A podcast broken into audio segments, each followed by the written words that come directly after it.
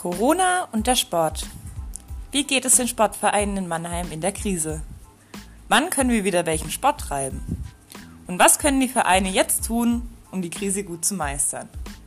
Darüber spreche ich heute mit unserer sportpolitischen Sprecherin Andrea Safferling. Herzlich willkommen zu unserer vierten Folge von Corona Mannheim Solidarisch. Heute spreche ich mit Andrea Safferling. Andrea ist Stadträtin in Mannheim und sportpolitische Sprecherin der SPD-Gemeinderatsfraktion. Hallo Andrea. Hallo Jana.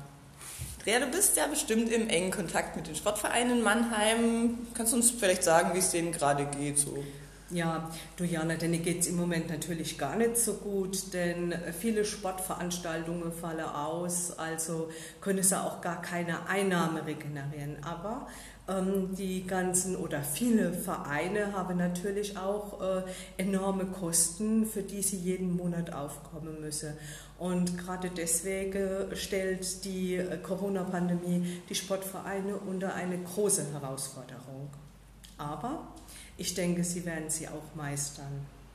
Ja, das ist schon immer gut, das wollen wir hoffen.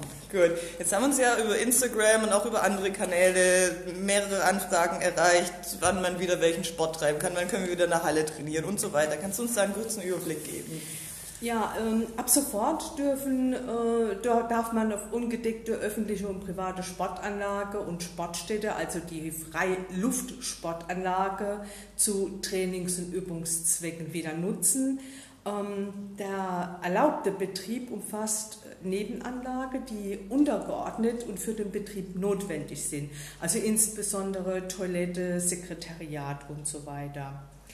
Die Sporthalle dürfen weiterhin nicht genutzt werden. Ähm, und damit man natürlich diese Sportanlagen ähm, nutzen darf, gibt es natürlich auch bestimmte Bedingungen und ähm, das bedeutet, dass während dem gesamten Training mindestens 1,5 Meter zwischen sämtlichen anwesenden Personen eingehalten werden muss, diesen Abstand.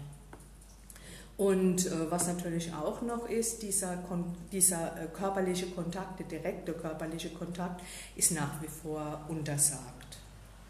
Ja, und äh, die Trainingseinheiten, die dürfen dann ausschließlich individuell oder in Gruppen von maximal fünf Personen erfolgen und bei entsprechender Fläche natürlich dann auch dementsprechend mehr. Ja, also sind wir schon mal froh, dass es jetzt halt zumindest weitergeht und äh, dass man dann jetzt halt öffentlich Fläche dann schon noch nutzen kann. Mhm. Gibt es eine ungefähre Vorstellung, wann die äh, Indoor-Sporthallen für Individualsport wieder offen haben? Ja, du, das kann ich dir so gar nicht sagen, denn ähm, man muss jetzt halt natürlich auch mal abwarten, wie die Zahlen sich jetzt hat, ähm, äh, wie, ob die sich jetzt erhöhen. Also man hat es mal so, also man hört ja viel, also ich denke vielleicht mal nach Pfingsten, äh, dass man es in Betracht zieht. Also wenn die Vereine sich dementsprechend dran halten an die Hygienebestimmungen und ähm, die Zahlen nicht ähm, explodieren, äh, denke ich, dass als nächstes auch sowas in Betracht kommt. Ja, okay, das wäre ja schön. Du hast ja vorhin gesagt, du denkst, die Vereine werden die Krise gut meistern. Was ist jetzt denn wichtig für die? Was müssen die jetzt tun, um diese gut zu meistern? Ja, ich denke, äh, dass die Vereine jetzt natürlich, also alle, die ihre Anlage öffnen, ähm, oder auch die dann zukünftig die Hallen öffnen, äh, möchten, dass sie sich kurzfristig über die Hygienepläne und über Schutzkonzepte Gedanken machen. Und ähm, da ist natürlich auch ganz arg wichtig, dass man so einen Ablaufplan für eine geeignete Sportstunde erarbeitet. Viele Vereine sind schon dabei und ähm, andere Vereine müssen jetzt sich noch dran machen. Mhm. Okay, das sind ja schon mal gute Tipps. Geht mal gerne so weiter. Jetzt äh, haben die ja, wie du gesagt hast, schon gerade große finanzielle Probleme. Da gibt es ja Soforthilfeprogramme zum Beispiel für Künstler, für Selbstständige, für Unternehmen, für alles Mögliche. Gibt es denn da Hilfsangebote speziell für Sportvereine?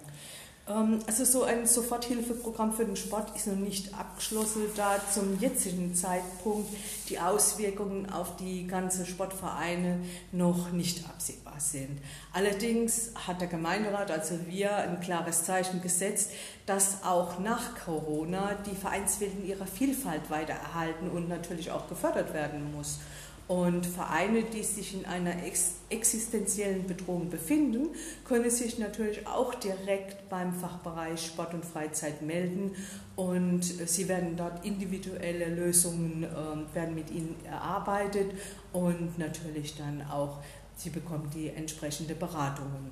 Mhm, das heißt, es geht direkt über die Stadt, also genau. individuell. Das ist ja, ja, sehr schön. Okay, sehr gut. Jetzt gibt es ja, wie gesagt, noch eine ganze Menge Informationen, die wir noch nicht haben, weil die Pandemie sich ja noch entwickelt und wir auch nicht wissen, wie es weitergeht so richtig. Ähm, wo kann man denn nachgucken, wenn es Neuigkeiten gibt dazu, wann wieder welcher Sport getrieben werden darf?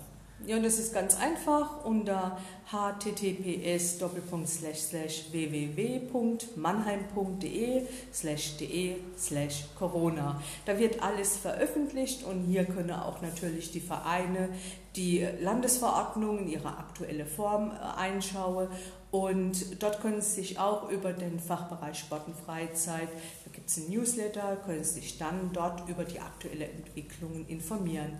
Und natürlich stehen wir auch sehr gerne zur Verfügung, wenn irgendwelche Fragen sind. Wir vermitteln gerne. Jederzeit können Sie sich an uns wenden. Sehr, sehr schön. Vielen Dank, Andrea. Das machen wir auf jeden Fall so. Den Link posten wir auch nochmal auf unserer Homepage. Und äh, an alle Interessiert natürlich bitte den Newsletter abonnieren, dranbleiben und bleibt alle gesund. Vielen Dank. Dankeschön. Tschüss. Tschüss.